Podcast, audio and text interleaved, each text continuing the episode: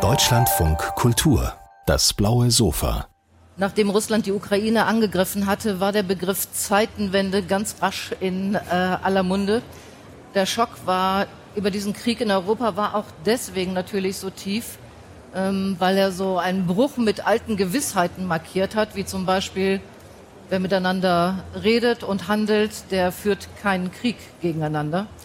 Und seitdem fragen wir uns, warum haben wir das eigentlich nicht kommen sehen? Was wollten wir nicht wahrhaben? Hätte man es vielleicht auch verhindern können? Und wohin führt das alles? Wer könnte das besser erklären als meine drei Gäste hier auf dem blauen Sofa, die alle eine große Expertise haben und jeweils ein neues Buch mitbringen? Meine Damen und Herren, begrüßen Sie mit mir Gwendolin Sasse, Peter R. Neumann und Karl Schlögel.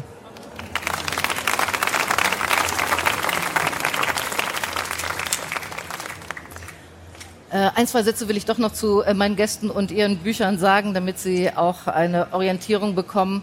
Gwendolin Sasse ist Direktorin äh, des Zentrums für Osteuropa und internationale Studien in Berlin. Ihr Buch Der Krieg gegen die Ukraine ist ein schmaler Band, aber wer es liest, der merkt schnell, wie oberflächlich unser Blick auf die Ukraine war, wenn wir sie denn überhaupt wahrgenommen haben vor diesem äh, Krieg. Frau Sasse, gerade vor der Annexion äh, oder nach der Annexion der Krim haben wir immer wieder diese Erzählung gehört, die Ukraine ist ein gespaltenes Land. Äh, der industrialisierte Osten der Ukraine tendiert eigentlich dazu, sich Russland anzuschließen. Äh, und Sie schreiben, ähm, das Bild, das wir mit Beginn des Krieges hatten, dass wir nämlich hier einer Nationenwerdung zuschauen, der stimmt so nicht ganz. Warum? Weil dieser Prozess sehr viel früher angefangen hat. Und äh, natürlich hat der Krieg, der im Übrigen 2014 begann und nicht im Februar diesen Jahres, davon schreibe ich auch in diesem Buch, ähm, der hat das Gefühl verstärkt. Aber die Ukraine war ähm, 2014, sie war auch 1991 schon ein Staat und dazu gehört eine Nation. Und eine Nation kann innen, im Inneren divers sein. Ähm, es gibt eine große historisch bedingte regionale Diversität, Unterschiede in der Ukraine. Es gibt ähm, ethnische, sprachliche Unterschiede, aber das ist nicht so konfliktbehaftet, wie wir das von außen häufig angenommen haben im politischen oder öffentlichen Diskurs. Und schon gar nicht lassen sie sich auf ähm, Begriffe wie pro-russischer Osten und pro-westlicher Westen der Ukraine reduzieren. Mhm. Diese, ähm, diese unterschiedlichen Prägungen der Ukraine, die ähm, und wie sie das Land geprägt haben, sich heute äh, munter vermischen, die hat äh, der Osteuropa-Historiker Karl Schlögel in seinem Buch Entscheidung in Kiew, ukrainische Lektionen, ähm, quasi zusammengefasst oder beschrieben als die Ukraine wie ein Europa im Kleinen. Äh, dieses Buch ist 2015 veröffentlicht worden, nach der Annexion der Krim. Äh, es versammelt Porträts von Städten, die heute unter Beschuss stehen äh, und war schon 2015 quasi als Aufforderung zu verstehen, schaut hin, hier geht es auch um europäische Kultur. Jetzt haben wir hier eine aktualisierte Ausgabe, unter anderem ergänzt über eine Stadt, die nicht mehr existiert, nämlich Mariupol. Wir beide, Herr Schlögel, hatten 2015, als das Buch erschienen ist, ein Gespräch hier auf dem blauen Sofa. Und ich erinnere mich gut, wie enttäuscht und wütend Sie damals äh, waren über die Annexion der Krim. Hätten Sie sich damals eigentlich vorstellen können, dass Putin nach der ganzen Ukraine greift? Äh, dass es weitergehen würde, das war mir schon klar oder auf dem Radar. Aber dass es die Form eines, eines offenen, zerstörerischen, aufs Ganze gehenden, von verschiedenen Seiten angreifenden, dann auf die Grundlage der Infrastruktur eines ganzen Landes, einer ganzen Nation greifenden Krieges kommen würde, das war jenseits meiner Vorstellung. Und äh, also für mich war die Zeitenwende, ich habe diesen Krieg jetzt, so wie er gelaufen ist, auch nicht vorhergesehen. Aber der Bruch für mich war bereits in 2014 und äh, ich habe einfach die Erfahrung äh, weitergeschrieben. Und was immer als äh, Schwäche der Ukraine beschworen wird, äh, die Verschiedenheit, die Fragilität, äh, die, das ist in meinen Augen eigentlich die große Stärke dieses Landes, nämlich verschiedene Kulturen zusammenzubringen und, und sich zu formieren und äh, sich äh, äh, als politische Nation zu begreifen bei allen Unterschieden. Und äh, das war für mich eigentlich ein großes Wunder, so verschiedene Orte, Landschaften, Städte, Kulturen jetzt über viele Jahre zu beobachten. Im Übrigen äh, diese Stadt, die es nicht mehr gibt. Äh, die jüngsten Meldungen, es gab äh, von in Village veröffentlicht den Plan, den die russischen Behörden jetzt haben, um die Stadt wieder aufzubauen. Es ist ungeheuerlich. Was aussieht nach einem Wiederaufbau von Mariupol, das dem Erdboden gleichgemacht ist. Und ich war in 2019 zusammen mit Seri Jadan und anderen in Mariupol, in dem noch freien, unzerstörten Mariupol. Wir haben auch die Stahlwerke uns angesehen. Diese Stadt existiert nicht mehr. Aber es gibt jetzt einen Plan, die Stadt wieder aufzubauen. Und man könnte sagen, ja, das ist ja großartig. Nein, es ist sozusagen ein zweites, eine zweite Zerstörung der Stadt, nämlich die Löschung der Spuren. Man will die zerstörten Theater, die zerstörten Museen, die zerstörten Wohnanlagen, die zerstörten Stahlwerke unsichtbar machen. Und wie das in Grozny passiert ist, nachdem man das alte Grozny in Flächenbombardements kaputt gemacht hat, hat man ein neues Grozny mit Wolkenkratzern, Moscheen und so weiter gebaut. Und offensichtlich soll Mariupol jetzt gänzlich ausgelöscht werden durch eine neue Stadt. Und das ist etwas anderes als das, was äh, Forster, der englische Architekt, äh, gesagt hat, äh, schon im März. Kommt Architekten aus der ganzen Welt, wir werden die Ukraine wieder aufbauen, wir werden die Städte wieder aufbauen. Die russische Besatzung jetzt in Mariupol will etwas ganz anderes. Sie will nachhaltig die letzten Spuren an das alte Mariupol tilgen. Und das ist eine Spur äh, des Verbrechens, das wir uns äh, vor einem halben Jahr noch nicht vorstellen konnten, die Auslöschung einer Stadt. Peter Herr Neumann ist Professor für Sicherheitsstudien am King's College in London. Wir kennen ihn gut als Terrorismusexperten, da haben Sie uns jahrelang begleitet. Ähm, sein Buch trägt den Titel, steht hier ganz links von mir aus gesehen, Die neue Weltunordnung, wie sich der Westen selbst zerstört. Sie nehmen darin, Herr Neumann, quasi die letzten, würde man sagen, gut 30 Jahre äh, in den Blick, angefangen mit den 90ern, als wir alle dachten, super, jetzt fahren wir die Friedensdividende ein, die Demokratien, die demokratischen, oder die Demokratie ist auf dem Vormarsch, neue demokratische Staaten werden entstehen. Kann ja gar nicht anders sein, hat sich ja als das bessere Modell durchgesetzt und wir wissen, das ist leider ganz und gar nicht passiert. Äh, und Ihre Analyse lautet, der Westen ist selbst schuld, weil er zu naiv und zu überheblich war. Nennen Sie uns vielleicht mal ein, zwei Beispiele dafür. Klar, also ähm, es ist genau diese scheinbar paradoxe Mischung zwischen Naivität und Arroganz, die, glaube ich, erklärt, weshalb wir jetzt an dem Punkt sind, wo wir wahrscheinlich weniger Demokratien haben als in den letzten 20 Jahren und wo der Westen unter Druck ist. Und noch vor 30 Jahren, am Ende des Kalten Krieges, sah es ja ganz anders aus. Es schien so, als sei das das Ende der Geschichte, als würde sich die Demokratie überall verbreiten und als würde sie sich eigentlich selbst erklären, als bräuchte man überhaupt keine Rechtfertigung dafür. Und die Beispiele für die Naivität und Überheblichkeit sind eigentlich allen bekannt. Also Irak, Afghanistan, auch der Exzess der globalen Finanzmärkte, der 2008 zur Katastrophe führte und natürlich auch die Russlandpolitik. Und worauf ich in meinem Buch besonders Wert lege, ist zu sagen, es ist nicht immer nur Amerika. Alle westliche Demokratien haben ihre eigenen Formen von liberaler Überheblichkeit. Bei den Amerikanern ist es ganz klar, das war die Idee, dass man Demokratie möglicherweise sogar mit Waffengewalt verbreiten kann, den Leuten aufzwingen kann. Das ist ganz offensichtlich gescheitert. Aber auch bei uns war es ja so, dass wir gedacht haben, zum Beispiel, Wandel durch Handel bringt Demokratie nach China und nach Russland. Das war letztlich das Leitmotiv. Ja. Und was daraus entstanden ist, ist im Falle von China eine Abhängigkeit, im Falle von Russland auch eine Abhängigkeit und letztlich auch eine Situation, in der wir völlig unterschätzt haben, wie attraktiv unsere Ideale sind. Die Idee war ja von Wandel durch Handel, wenn wir mit denen handeln, dann werden die so wie wir. Wenn die Chinesen Starbucks trinken, dann werden die irgendwann zu Demokraten.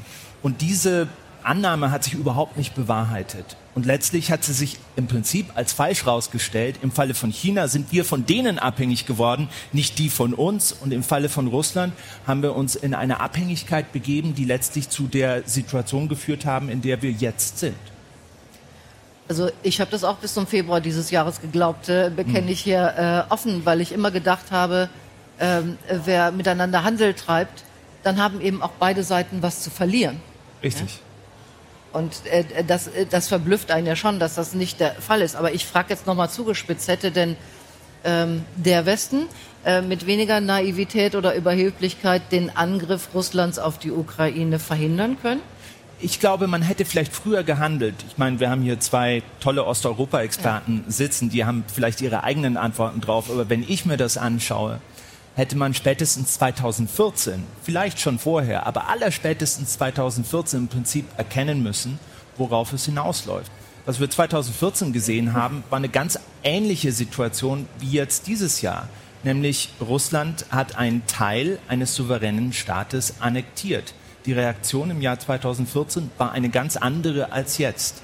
Und ich glaube, die schwache Reaktion, die der Westen im Jahr 2014 gezeigt hat, hat im Prinzip Putin dazu ermutigt, immer dreister vorzugehen. Und wir haben ja seit 2014, und das argumentiere ich ja auch in meinem Buch, eine Art Kriegszustand, nur einen, den wir im Westen nicht wahrgenommen haben. Der Putin hat gegen den Westen Krieg geführt in seiner Art und Weise. Das ist diese Idee der hybriden Kriegsführung, eben nicht nur auf dem Schlachtfeld, sondern auch mit politischen, psychologischen, wirtschaftlichen Mitteln, auch mit Informationstechnologie der Versuch, fremde Länder und ihre Bevölkerung zu manipulieren, Situationen zu destabilisieren, auf allen möglichen Schlachtfeldern, nicht nur in Europa, auch in Syrien. All das hat stattgefunden und wir haben uns eingeredet, im Prinzip ist alles in Ordnung. Also es war unsere eigene, die, die, diese Verneinung de, äh, der Tatsachen, die letztlich dazu geführt haben, dass wir so überrascht waren.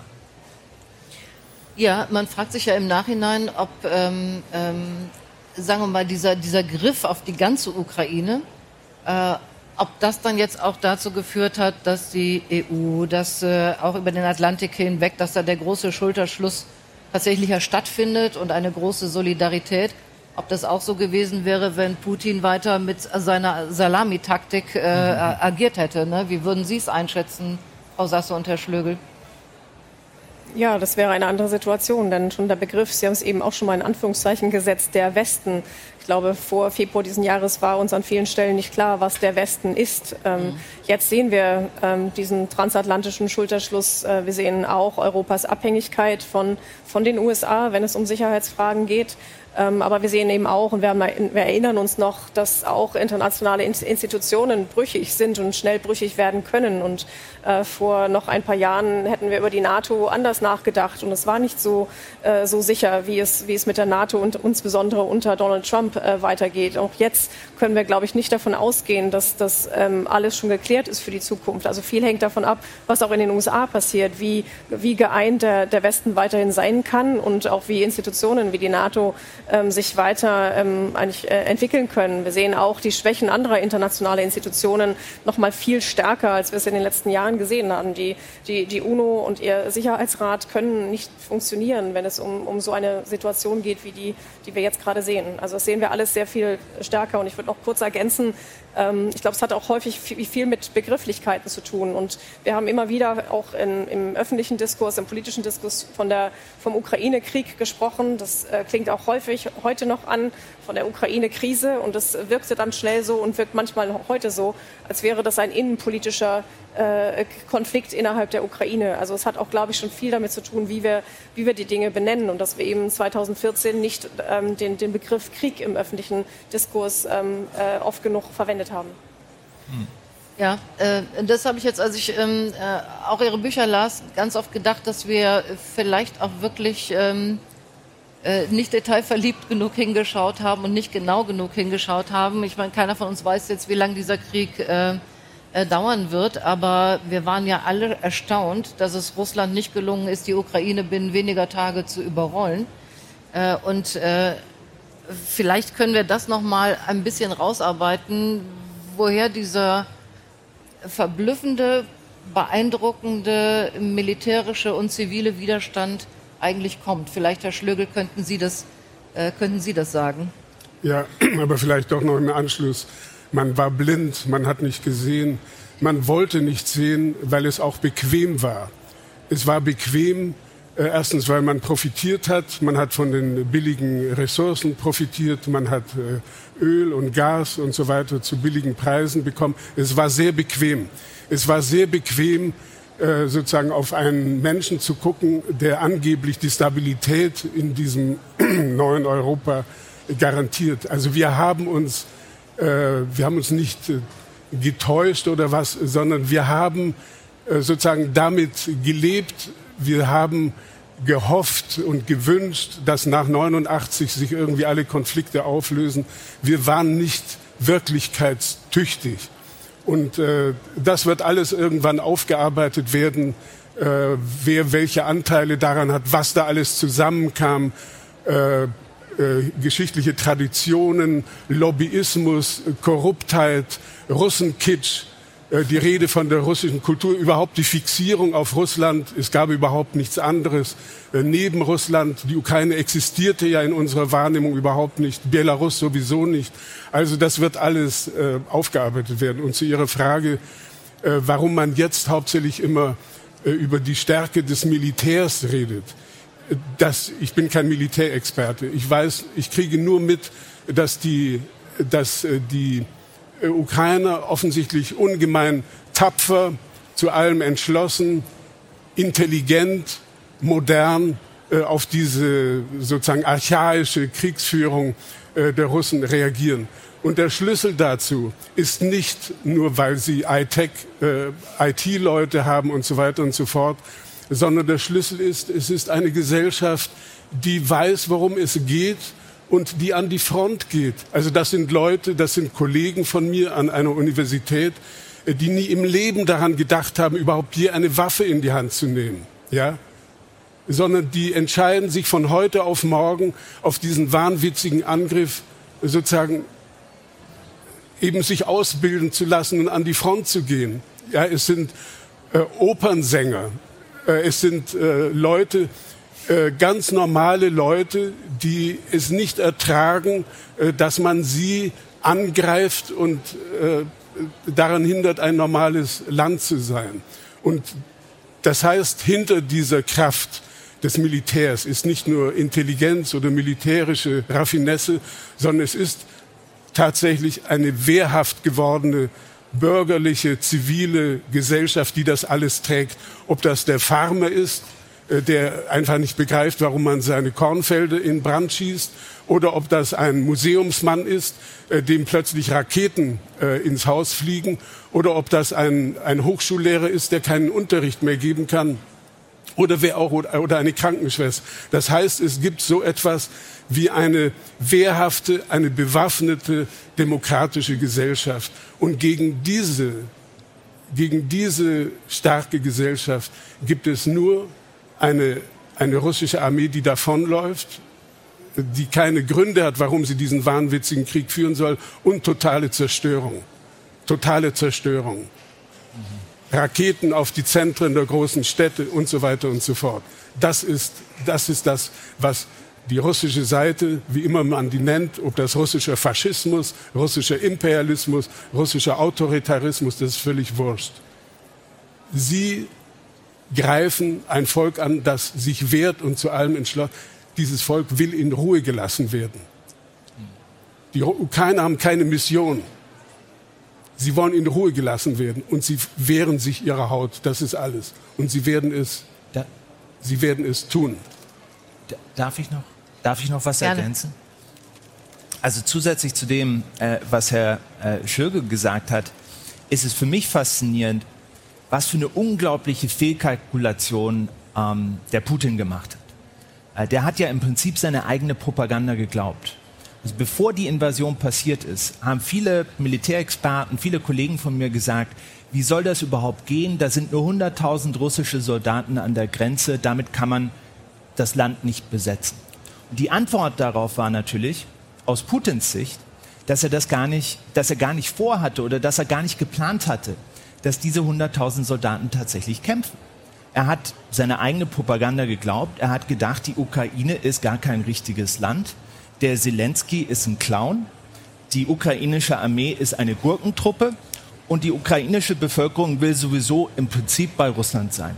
Und dazu hatte er natürlich im Laufe der Jahre alle möglichen Leute rekrutiert als Spione in der ukrainischen Verwaltung und hat gedacht, wenn ich androhe und wenn ich reingehe mit ein paar Soldaten, dann implodiert das Kartenhaus Ukraine. Das war die Annahme. Und die hat sich natürlich aus all den Gründen, die Herr Schlögel referiert hat, als völlig falsch herausgestellt. Weil die Ukraine eben ein eigener Staat ist, weil sie eine Bevölkerung hat, die eine Eigenstaatlichkeit verteidigen möchte. Und damit hat Putin nicht gerechnet. Und an dieser Annahme ist im Prinzip seine ganze Strategie zerbrochen. Darauf war er nicht vorbereitet. Und deswegen hat er letztlich auch viel zu wenige Soldaten gehabt, weil er eben nicht damit gerechnet hatte, dass sie tatsächlich kämpfen müssen. Äh, genau, aber wenn man ehrlich ist, muss man sagen, dass die Ukraine nicht nur Putin und Russland, sondern die ganze Welt damit verblüfft hat, weil ja. auch wir es ja nicht wahrgenommen haben. Ne? Absolut. Ne? Und ich finde, dass, äh, dass die Frau Sasse das wirklich auch in ihrem Buch ganz schön entwickeln, dass, ähm, also, dass die Ukraine eben in den letzten 30 Jahren diese Identität auch entwickelt hat. Äh, äh, Revolutionserfahren, Orangene, Orangene Revolution, äh, Euromaidan äh, und eben was wir dann auch, also so haben wir eben auch nicht auf die Ukraine geguckt als Ukraine. Jetzt ist sie auf der politischen Landkarte. Äh, aber da war sie eben nicht auf der Landkarte, sondern da haben wir das immer eingemeindet bei Russland. Ne? Und haben nicht festgestellt, so habe ich jetzt auch ihr, Ihren Text verstanden, äh, nicht festgestellt, dass die Ukraine längst etwas Eigenständiges ist. Ja, und auch wieder Begriffe wie der postsowjetische Raum ähm, haben damit mhm. auch viel zu tun, dass man eben die Sowjetunion weitergedacht hat als Russland und nicht differenziert auf die, auf die Region, auf einzelne Länder geschaut hat. Ähm, ich beziehe mich in meinem Buch auf ähm, vorhandene sozialwissenschaftliche Forschung. Und es ist also jetzt auch nicht der Fall, dass man das nicht hätte nachvollziehen können. Und selbst, glaube ich, auch eine, eine genaue Beobachtung der, der Ereignisse über die letzten 30 Jahre, insbesondere diese Protestzyklen, von denen Sie sprechen, die zeigen und haben schon sehr deutlich gezeigt, ähm, dass ein, wenn sich ein Volk oder ein Großteil des Volkes mehrmals auflehnt gegen die die das Volk vertreten sollen, dann ist das schon etwas Besonderes. Also Massenproteste passieren nicht so häufig und dass man diese Zyklen mehrmals durchläuft und jedes Mal ist es auf keinen Fall eine Bewegung gewesen in der Orangenrevolution oder im Euromaidan. Es gibt auch schon vorher Beispiele, äh, die sich dann nur auf Kiew oder Teile der Westukraine bezieht. Ähm, jeweils waren die äh, damaligen autoritär regierenden Präsidenten ähm, die dann äh, damit beiseite gefegt wurden mit diesen Protesten, genauso unbeliebt im Westen wie im Osten der Ukraine. Und es richtete sich gegen Korruption, gegen ein System, das eben genau nicht diesem Anspruch, ein demokratischer Rechtsstaat werden zu wollen, entsprochen haben. Und dass, dass das Volk das mehrmals einfordert über wirklich Massen, Massendemonstrationen, Hunderttausende von Menschen aus der Mitte der Gesellschaft, das ist, ähm, das haben wir eigentlich den, den Bildern und den, den Berichten entnehmen können. Und, und dazu kann man auch noch darauf verweisen, dass eben auch, wenn man sich ähm, das Meinungsbild in der Ukraine über einen längeren Zeitraum anguckt, dass man daran auch viel ablesen kann. Aber wir müssen eigentlich auch nur ähm, zum äh, Referendum am 1. Dezember 1991 zurückgehen. Also um auch um zu sagen, das entsteht nicht alles jetzt vor unseren Augen, wie wir manchmal meinen, ähm, sondern auch schon vor dem eigentlichen Zusammenbruch der Sowjetunion dann oder der Auflösung ähm, findet ein Referendum in der dann noch ukrainischen Sowjetrepublik statt und eine Mehrheit der Bevölkerung in allen Teilen des Landes, sogar auf der Krim, eine geringere Mehrheit, aber immerhin und im Südosten ganz eindeutig, spricht sich die Bevölkerung für die Unabhängigkeit dieses Staates, der in diesen Grenzen vorher so nicht unabhängig bestanden hatte, aus. Und eigentlich ist das eine Kontinuität, die sich durchzieht und die dann durch diese Protestzyklen auch immer wieder eingefordert wird. Und es hat viel mit unserem Blick, denke ich, zu tun ähm, auf eine Region wie Osteuropa, ähm, dass wir ähm, eben auch in, in, kolonialen Denkmustern verhaftet sind und nach diesen ethnischen Unterschieden und Sprachunterschieden mehr schauen dort als vielleicht in anderen Teilen, insbesondere des Westens. Und äh, dass wir dann denken, das kann eigentlich alles gar nicht so Bestand haben und es immer wieder anzweifeln. Aber es gibt eben dieses andere sehr ähm, äh, jetzt sehr klar vor unseren Augen ähm, nachvollziehbare Bild von einem Staat und einer Nation. Das ist an, einen, an, an den Staat, an die politische Gemeinschaft äh, und auch die Gesellschaft gekoppelt und eben nicht an, an ethnische oder sprachliche Kriterien, die wir irgendwie in Osteuropa immer mehr suchen als in Westeuropa. Das fand ich wirklich auch nochmal einen interessanten Begriff, sozusagen der koloniale Blick auf Osteuropa. Äh, und ich frage mich, ob wir sozusagen, jetzt haben wir die Ukraine stärker im Blick, aber wenn wir auf Georgien, Belarus und äh, andere Länder gucken, haben wir das ja vielleicht auch immer noch. Und das wird einem auch nochmal klar, wenn man sich überlegt, diese äh, Gaspipeline, wie sie dann eben an der Ukraine vorbei, an Polen vorbei. Ne? Also das, da, da, da gucken wir eben quasi wirklich jetzt gar nicht hin und jetzt, jetzt dann vielleicht schon. Ähm, die Entwicklung der Ukraine zu einem äh, liberalen, demokratischen Staat äh, und die, die, die, Stärkung, ähm, die Stärkung der ukrainischen Identität, das scheint ja hier auch Putins Motivation für den Angriffskrieg zu sein. Ich zitiere mal aus Ihrem Buch, Herr Schlögel, haben Sie geschrieben, Putin hasst Europa, das er zugleich als schwächlich verachtet, und er hasst den Westen, dessen Lebensform eine Gefahr für seine Herrschaft ist. Er hasst die Ukraine und er genießt es, den Westen zu zwingen, tatenlos zusehen zu müssen, wie die Ukraine zugrunde gerichtet wird. Was ist denn eigentlich Putins Problem? Ich meine, er hat ein großes Land, er könnte auch dieses große Land mal nach vorne bringen. Da hat man ja auch nicht das Gefühl, dass das jetzt irgendwie so eine grandiose äh, fortschrittliche Entwicklung nimmt. Ja. ja, was braucht, was braucht Putin noch außer diesem größten Land äh, der Welt. Warum konzentriert er sich nicht auf die Mobilisierung der Ressourcen eines riesigen Landes mit einer reichen Geschichte? Warum baut er nicht, warum stellt er das Land nicht auf, macht es tüchtig äh, für das 21. Jahrhundert? Warum predigt er Ideologien äh, aus dem 19. Jahrhundert?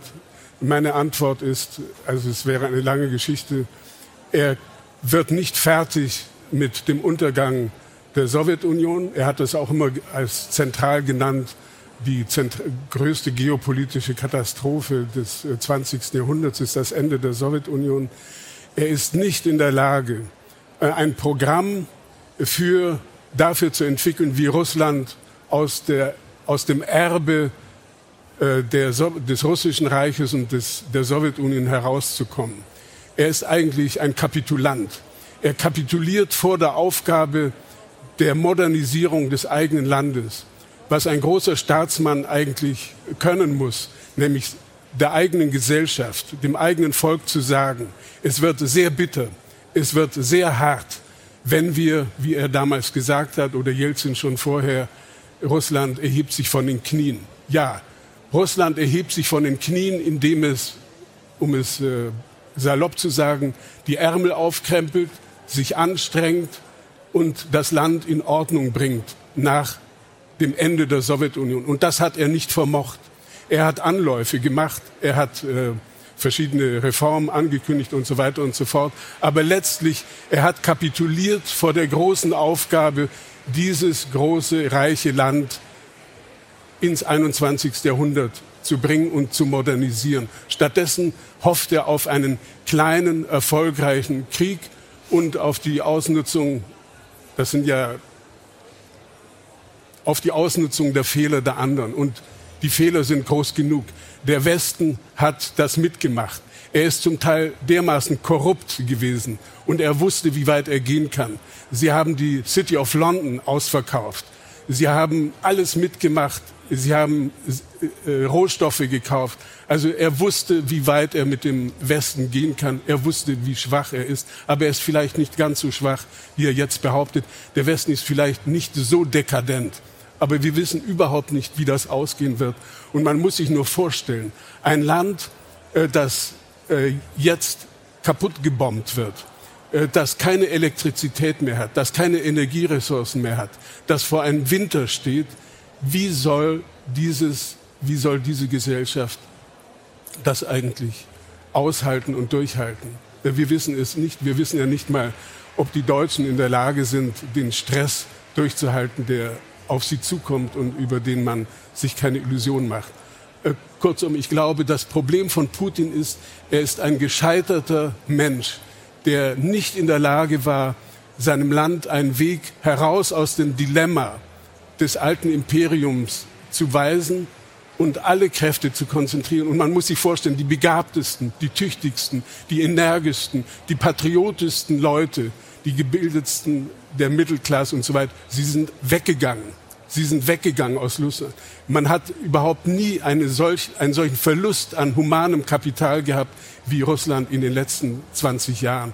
Und ich habe ein bisschen darüber gearbeitet, über die Emigration nach 1917, wo es nur zwei Millionen waren sozusagen, wo die alte Elite abgeräumt wurde und ins Ausland vertrieben wurde, was in den letzten 20 Jahren aus Russland abgewandert ist. Das ist ein viel größerer, ein Verlust, ein Blutverlust, ein Verlust an Intelligenz, an Modernität und so weiter und so fort. Und in dieser Hinsicht ist die Ukraine ein ganz anderes Land geworden im Vergleich dazu. Äh, wie, Herr Neumann, auch Frau Sasse, schätzen Sie dann denn äh, das ein, die Entwicklung der Ukraine? Ähm, hätte die Putin tatsächlich gefährlich werden können? Ne, also mit dem, was, was Herr Schlögel gerade geschildert hat, dass nach innen da äh, wenig Fortschritt passiert ist, bis gar keiner, sondern äh, tatsächlich ja ähm, äh, ein, ein sehr, sehr autokratisch und äh, unterdrückendes System entstanden ist. Ja. Wir freuen uns, dass an anderen Ständen auch was los ist. Ich denke, es ist ein wichtiger Punkt, dass äh, obwohl Putin und auch andere russische Eliten immer davon gesprochen haben, dass, sich, äh, dass, sie, dass sie gegen die NATO-Osterweiterung ähm, angehen müssen, ähm, war es allen und auch Putin klar, dass die Ukraine nicht äh, demnächst in die NATO aufgenommen würde. Das heißt, es geht um was, was anderes und es geht genau um diese Gegenüberstellung von politischen Systemen. Und auf der einen Seite, ohne das jetzt zu äh, klar zu klassifizieren, es gibt auch zwischen Demokratie und Autoritarismus noch ganz viel dazwischen.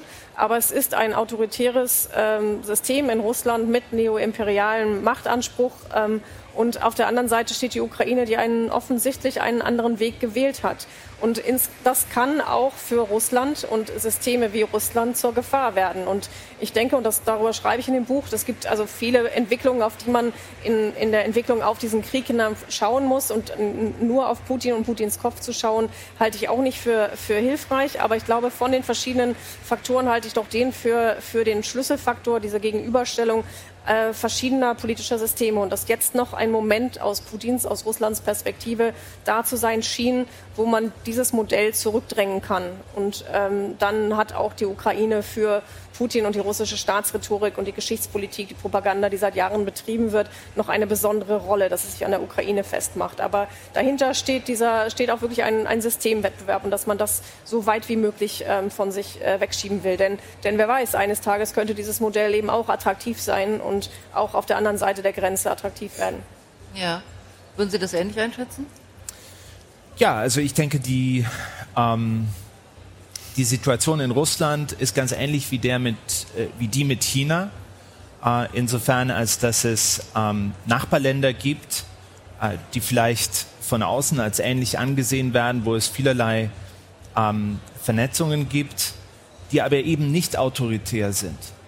Und die, wenn sie erfolgreich sind, dann möglicherweise die Leute in einem anderen Land auf die Idee bringen, wir können das ja eigentlich auch. Und das haben wir vielleicht mit Russland und der Ukraine, das haben wir natürlich auch ganz besonders mit China und Taiwan, wo Leute im Westen zum Beispiel mit dieser kolonialen Brille ja auch immer sagen, ach, die Chinesen, die sind so kollektivistisch, bei denen funktioniert Demokratie nicht. Aber in Wirklichkeit, wenn man nach Taiwan schaut, was ein chinesisches Land ist, wenn auch nicht die Volksrepublik China, dort funktioniert die Demokratie. Das ist das fortschrittlichste Land Asiens, auch eines der erfolgreichsten und ist Beweis dafür, dass Demokratie im chinesischen Kontext eben schon funktionieren kann. Und das nervt die natürlich unglaublich in Peking. Die wollen sich mit dem Land vereinen aus nationalistischen Gründen, aber die wollen eben auch die erfolgreiche Demokratie in Taiwan abschaffen, weil das möglicherweise, wenn genug Chinesen davon erfahren, ein Modell ist für das eigene Land. Ja, wobei man, also wenn man jetzt Russland und China nebeneinander stellt, dann schon das Gefühl hat, dass äh, äh, China in seiner Entwicklung auch ins Land hinein. Ich meine, gut, es wird auch alles natürlich irgendwie beobachtet und man ist da ein, ein sehr gläserner Bürger. Es, äh, ne? Aber der, der, man hat das Gefühl, dass, sagen wir mal, China eher auf einem Fortschrittsweg ist, auch Absolut. wenn man die ganzen Bedingungen drumherum irgendwie äh, nicht gutheißen kann, als Russland das ist. Deswegen, deswegen argumentiere ich auch in meinem Buch, dass im Prinzip der Systemkonkurrent im 21. Wenn Historiker in 200 Jahren die Geschichte des 21. Jahrhunderts schreiben, dann wird das, ein Großteil dieser Geschichte wird über den Aufstieg Chinas sein und nicht über Russland. Russland ist für den Westen kein Systemkonkurrent. Russland ist ein Störenfried. Russland hat alle möglichen Probleme, die aus der Vergangenheit resultieren. Aber Russland ist ein relativ kleines Land im Vergleich mit China. Es ist ein stagnierendes Land und es ist ein Land, was demografisch im Prinzip auf dem Abstieg ist. Und im Falle Chinas haben wir es mit einem Land zu tun, das in den letzten 20, 25 Jahren einen unglaublichen Aufstieg hingelegt hat. Das wird uns im Westen manchmal gar nicht so bewusst. Innerhalb der letzten Generation sind 400 Millionen Menschen in China aus der Armut befreit worden. Und das erklärt auch, weshalb die Mittelklasse in China, von der wir im Westen eigentlich immer erwartet hatten, dass die nach Demokratie rufen, warum die Mittelklasse in China eigentlich momentan noch relativ zufrieden ist. Das sind Leute, die zum ersten Mal einen festen Job haben, die ein Apartment haben, die ein Auto haben. Zum ersten Mal in ihre Familiengeschichte gehen die Kinder zur Uni. Das ist etwas, was schon auch Loyalität schafft. Dazu der Nationalismus, der in den letzten 25 Jahren wirklich intensiv indoktriniert wurde. Und für die, die dann noch übrig bleiben, die nicht vom Wachstumsversprechen gefangen wurden, die nicht nationalistisch sind, für die gibt es dann einen fast perfekten Überwachungsstaat, der es fast unmöglich macht, dass überhaupt irgendeine Opposition sich organisiert. Denn es gibt durchaus Unzufriedenheit in China, aber die kann sich nicht organisieren in dem Sinne, dass sie ein Konkurrenz, eine Konkurrenz zum System darstellt. Mhm. Man hat sich ja jetzt mit, äh, im, in Bezug auf Russland äh, immer gefragt, das ist natürlich in der Summe immer schwierig zu sagen. Sie, Herr Schlögel, haben jetzt gerade den Brain Drain angesprochen. Äh, man hat sich ja immer gefragt, so wie, wie steht eigentlich diese russische Bevölkerung zu Putin? Ähm, steht sie da noch hinter ihm? Traut sie sich nicht? Weil ich meine, äh, klar, wenn man noch nicht mal von Krieg sprechen darf, wenn es ein Krieg ist und natürlich immer mit, äh, mit äh, ähm, äh, damit rechnen muss, dass man verhaftet wird, wie würden Sie es einschätzen? Ich, es ist, es ist, ich weiß gar nicht, wie, wie nah Sie noch da dran sein können, weil man sich natürlich auch vorstellt, wir sehen, wie Russland ausgeschlossen wird, wie Beziehungen gekappt werden, auch, dass irgendwann auch der Zugang und damit auch Erkenntniswerte natürlich irgendwie äh, abnehmen werden. Ne? Also, dass, dass es auch schwierig ist, wirklich Einschätzungen hinzukriegen noch. Naja, über so ein riesiges Land mit so diversen Verhältnissen äh, einen Generalnenner oder eine Summe zu ziehen. Ich halte es für unmöglich. Man könnte sich natürlich auf die Meinungsumfragen von Levada Center und so weiter beziehen, äh, wie fragwürdig das ist. Äh, offensichtlich steht immer noch irgendwie, äh, lassen die meisten es noch mit sich machen.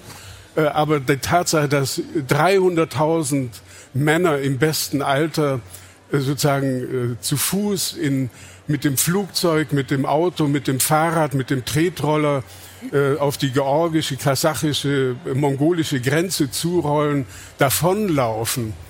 Äh, das, äh, das ist ja ein ungeheuerlicher Vorgang. So etwas äh, ist geschichtlich ja äh, etwas ganz Neues. Äh, obwohl, wenn man sich in der Geschichte umguckt, die Mobilisierung, die Generalmobilisierung im russisch-japanischen Krieg da sind ja auch äh, Leute einberufen worden, die überhaupt nicht wussten, was sollen sie eigentlich, was haben sie mit Japan zu tun. Bauern irgendwo vom Baikal, was, was sollen, was wollen die eigentlich mit uns? Also so ganz äh, ohne, es gibt da Vorläufer in diese, dieser Art.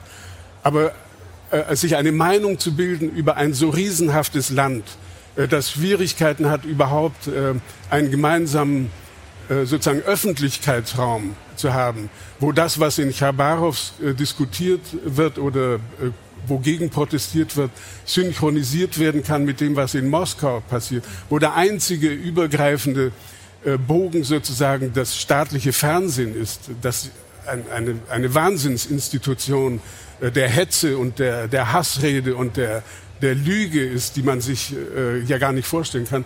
Ich hatte immer vorgeschlagen, mal im deutschen Fernsehen einen ganzen Abend nur mit Radio, äh, mit Fernsehen, äh, äh Moskauer Fernsehen zu gestalten, damit man mal den O-Ton äh, sozusagen, der im öffentlichen Raum äh, dort herrscht, mitbekommt, damit man äh, eine Ahnung bekommt. Also eine Prognose zu wagen, äh, was in diesem riesigen Land äh, passieren kann. Wir wissen nicht, was morgen ist, was übermorgen ist. Wir kennen den inneren Zirkel nicht. Wir können darüber spekulieren. Wir können über Spannungen, die strukturell angelegt sind. Wir können über verschiedene Meinungen bei Oligarchen und so weiter. Aber es, äh, niemand kann da irgendetwas vorhersagen. Und äh, ich äh, ich kann Ihnen jetzt natürlich erzählen, man telefoniert mit Kollegen oder mit Freunden. Man, äh, man führt Gespräche oder man vermeidet, man spricht nicht mehr darüber, weil man weiß, es gibt keine gemeinsame Sprache mehr. Äh, oder Verwandte, mit, man telefoniert mit Verwandten, die einem den totalen Unsinn erzählen. Ja, dass die Leichen von Butscha äh, von Ukrainern fabriziert worden sind. Also es existiert eine Wirklichkeit, äh, die zur Kenntnis zu nehmen einem außerordentlich schwerfällt. Und äh, ich kann nichts anderes sagen als hinhören, hinhören, was in diesem Land passiert. Ich konnte mir vor einem Monat nicht vorstellen, dass 300.000 junge, wehrtüchtige oder auch nicht wehrtüchtige junge Leute mit Sack und Pack von heute auf morgen das Land verlassen und über Taschkent, Istanbul und was weiß ich ins Ausland fahren. Das zeigt doch, dass irgendetwas passiert und dass die, auch die These, äh, dass, dass, dass die Russen apathisch sind, dass sie unpolitisch sind, es stimmt irgendwie auch nicht. Also wir sollten vorsichtig sein mit, mit äh, Diagnosen, Prognosen und so weiter und so fort. Ja, ich halte es äh, mit äh, Ernst Blochs großem Diktum wir leben im Dunkel des gelebten Augenblicks und wir wissen nicht, was morgen passieren wird. Traut sich jemand in dieser Runde zu sagen, was passieren müsste, damit es für Putin eng wird?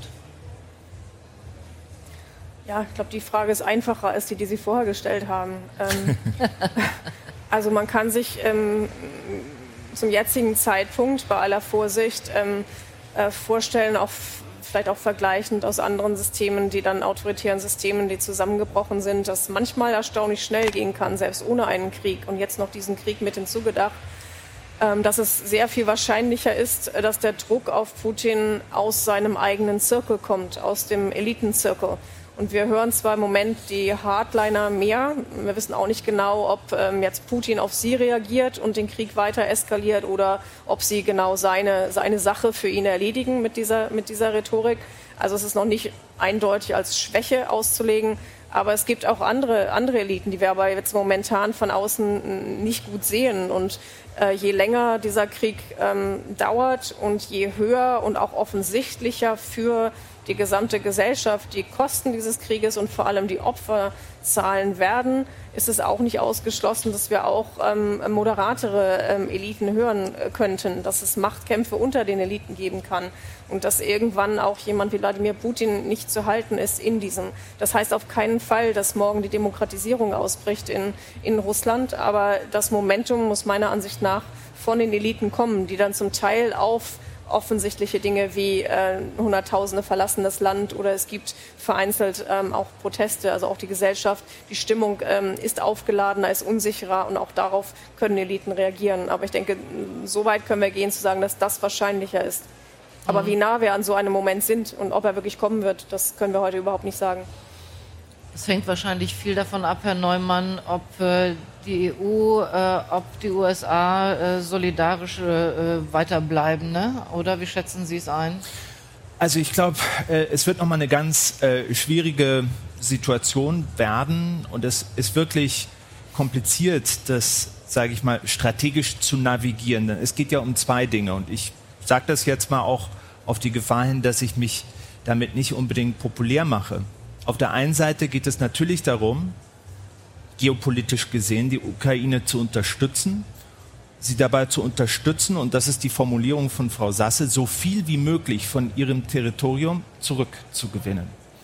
Aber das ist nicht der einzige Imperativ. Das ist ein wichtiger Imperativ, nicht zuletzt, weil wir Putin zeigen müssen, dass diese Art von Aggression Konsequenzen hat, Folgen hat und dass er nicht einfach so weitermachen kann. Das ist wichtig. Auf der anderen Seite müssen wir vom Ende her denken und das bedeutet, dass wir uns auch Gedanken darüber machen, was passiert in Russland. Was passiert in Russland, wenn Putin nicht mehr in der Lage ist, seine Herrschaft aufrechtzuerhalten? Zu welchen Mitteln greift er dann? Wenn er abtritt oder aus dem Amt gedrängt wird, wer ersetzt ihn dann? Sind das notwendigerweise Demokraten oder sind das möglicherweise Eliten, die noch nationalistischer sind als er? Oder haben wir es möglicherweise am Ende mit einem Szenario zu tun, wo der russische Staat zerfällt und Chaos ausbricht? Auch das ist nicht unbedingt im Interesse des Westens. Also es geht hier nicht darum zu sagen, wir wollen Putin retten oder ihm was Gutes tun, sondern es geht darum, zwei wichtige, aus unserer Sicht genauso wichtige realpolitische Imperative miteinander abzuwägen. Auf der einen auf der einen Seite Unterstützung der Ukraine, weil das richtig ist und weil es auch richtig ist in Bezug auf Putin. Auf der anderen Seite sich Gedanken darüber zu machen, wie bringt man diesen Konflikt zu Ende, ohne dass daraus ein globaler Konflikt ja, ist eine schwierige Gratwanderung. Ne? Ich glaube, das ging uns ja allen so, dass, äh, äh, dass man sich manchmal ein stärkeres Eingreifen gewünscht hätte, also zuzusehen, wie zum Beispiel, und nicht nur, aber wie zum Beispiel Mariupol einfach äh, niedergemacht wird. Äh, und, und dann besteht die Unterstützung der Ukraine dann darin, Waffen zu liefern und zu sagen, macht was draus. Äh, wo man eigentlich denkt, man hätte vielleicht auch stärker intervenieren können aber es droht dann immer die Gefahr, dass da etwas sich ausweitet, was man so auch nicht ausgeweitet haben will. Wie geht's Ihnen damit? Also ich fand es äh, am Beispiel Mariupol wirklich kaum zu ertragen. Ja, ja man kann äh, dann, äh, wie soll ich sagen, um sein eigenes Gewissen zu beruhigen, äh, kann man äh, sprechen, protestieren, alles Mögliche verlangen. Äh, man steht im Grunde ohnmächtig und hilflos. Man sieht zu, wie eine Stadt oder ein Land zugrunde gerichtet wird. Und äh, alles, was man sagt, hat eher was mit Selbstberuhigung des schlechten Gewissens zu tun. Äh, die Frage ist äh, wirklich, ob nicht äh, der Westen oder der sogenannte Westen oder Europa äh, nicht äh, von Anfang an äh, ein, naja, darüber zu diskutieren, was gewesen wäre, wenn äh, ich hatte damals im März äh, hatte ich geschrieben, dass No-Fly-Zones äh, eine Option sind oder Luftbrücken. Und ich habe äh, nicht verstanden, warum man sich in Angesicht der, der Drohungen Putins nicht mehr die Freiheit herausnimmt, zu diskutieren, was möglich ist. Was möglich ist. Sondern man hat wie auf das, wie sagt man, das Kaninchen auf die Schlange gestarrt und hat nicht mehr gesprochen über das, was man doch hätte tun können. Man hat nicht mehr die Freiheit gehabt äh, zu diskutieren, wie die internationale Gesellschaft dafür sorgt, dass Atomkraftwerke geschützt werden müssen. Das kam ganz spät. Ich habe nie begriffen, warum die Ener Atomenergiebehörde so spät überhaupt sich zu Wort gemeldet hat. Ich habe nie verstanden, warum die UNESCO nicht von Anfang an einen Schutz organisiert hat für bedrohte Kulturdenkmäler. Ich habe nie verstanden, warum das internationale Rote Kreuz nicht von Anfang an die Situation sozusagen der, der Belagerung äh, von Mariupol, warum sie so spät reagiert haben. Und das hat etwas zu tun, äh, dass wir uns die Gangart haben vorschreiben lassen und äh, vor allem in der deutschen Diskussion.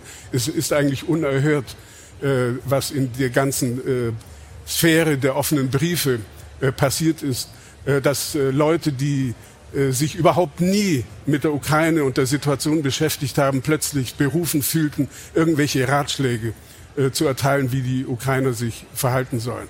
Also wir sind in die Knie gegangen und irgendwann, irgendwann muss man sich fragen, äh, ob wir es haben zugelassen haben, dass ein Land zu, zugrunde gebombt wird.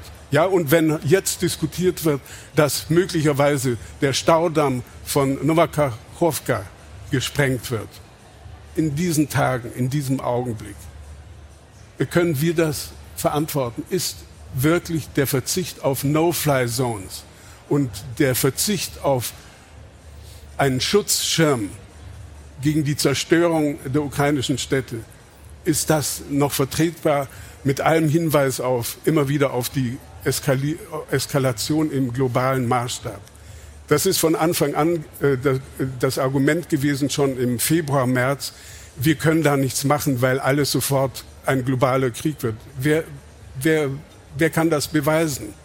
Putin ist immer weitergegangen und er geht auch jetzt weiter. Ja, das, das trifft so ziemlich genau meine Frage. Ne? Also äh, war es zu vorsichtig oder war es angemessen, äh, weil man einfach Angst haben muss, dass es einem um die Ohren fliegt? Es tut es natürlich jetzt schon in Bezug auf die Ukraine, aber dass es sich eben weiter ausbreitet und man plötzlich in einer kriegerischen Situation ist, die äh, dann am Ende auch wirklich, äh, äh, wo, wo keiner mehr Grund sieht. Wie, wie würden Sie es einschätzen? Also einmal noch zur Flugverbotszone. Vielleicht kann man andere Modelle, ich glaube, das meinten Sie eben auch, Herr Schlögel, auch diskutieren. Aber wenn wir über die NATO-Flugverbotszone sprechen, sprechen wir über ein sehr spezifisch, spezifisches Instrument. Und ähm, also da denke ich, ist es, wenn man sich genau mal vor Augen hält, wie so ein Szenario abläuft, auch wenn man ähm, das uns militärisch vielleicht gar nicht sich damit so sehr beschäftigt. Das ist die Aussage, dass die NATO ein russisches Kampfflugzeug abschießt über der Ukraine. Das heißt, ähm, äh, müsste, wenn das passiert. Und dann ist man natürlich in einem ganz direkten Krieg mit der, mit der NATO. Und also da würde ich nicht so weit gehen zu sagen, das ist ein Schritt, den hätte die NATO erwägen müssen. Dass man sich das aus der Ukraine wünscht, dass man das einfordert, das ist völlig klar. Aber dass da mit diesem Instrument, das heißt nicht, dass andere Dinge nicht hätten erwogen werden können, ähm, denke ich, das ist, das ist die rote Linie, die auch die NATO konsequent gehalten hat und auch meiner Ansicht nach halten muss. Wie schrecklich das in der Konsequenz der Zerstörung ist. Es ist auch andersrum nicht gesagt, dass Dinge nicht passiert werden, wären mit einer, einer Flugverbotszone. Es wäre vielleicht eine andere Situation. Auch das, das bleibt Spekulation. Aber dass es ähm, den Westen auf verschiedenen Ebenen ähm, auch äh, überrascht hat, dass der Westen nicht aufgestellt war, schnell und vor allem koordiniert ähm, und auch mit einer mit einer Botschaft zu reagieren ähm, über die Rhetorik hinaus, ähm, das ist auf jeden Fall ein Manko. Und äh, wir wissen, wir kennen alle die Diskussion in Deutschland über, über, über Waffenlieferungen, was wann wie nicht ankommt und, und auch wie koordiniert oder nicht koordiniert das ist. Ähm, also ich glaube, da ist, ist, ist viel zu suchen, dass das offensichtlich, das hat offenbart, dass man sich äh, auf dieses Szenario nicht vorbereitet hat. Und das ist eigentlich finde ich im Rückblick auch erstaunlich. Also was äh, es gibt äh, Militärmanöver, es gibt Szenarien. Ähm, das sehen wir in der vollen Breite jetzt, dass ähm, diese Art von, von Szenario nicht, ähm, nicht bedacht wurde und nicht ähm, dann eine schnelle Reaktion, die natürlich ähm, ähm, am effektivsten ist, wenn sie koordiniert ist. Und dass das ähm, vielleicht schafft es der Westen gerade und auch die NATO so, so geeint zu sein wie, wie seit langem nicht mehr und auch die EU mit einigen, mit einigen Abstrichen. Aber dennoch, also da, da hätte vieles, glaube ich, ähm, zügiger und koordinierter vor sich gehen können. Ja, das beschreiben Sie hier Neumann ja wirklich auch äh, sehr gut in Ihrem Buch. Äh, mal gucken, wie Sie das in zehn Jahren bewerten, ob sozusagen Lessons learned, ne, ob, mhm. äh, ob da äh, dann eine Kehrtwende stattfindet oder nicht.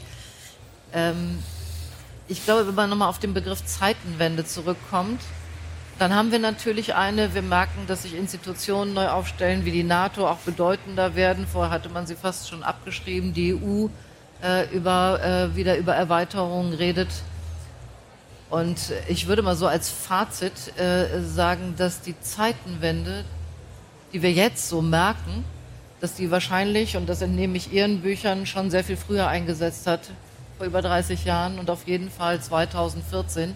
Da hätten wir, glaube ich, irgendwie doch längere Linien zu begutachten, als wir das, äh, als wir das wahrhaben wollten. Und äh, äh, da fand ich Ihre Bücher wirklich sehr, sehr hilfreich. Und ich danke Ihnen dafür, empfehle die auch wärmstens und danke Ihnen für den Besuch auf dem blauen Sofa. Mhm. Gwendolin Sasse, Peter R. Neumann und Karl Schlögel. Herzlichen Dank.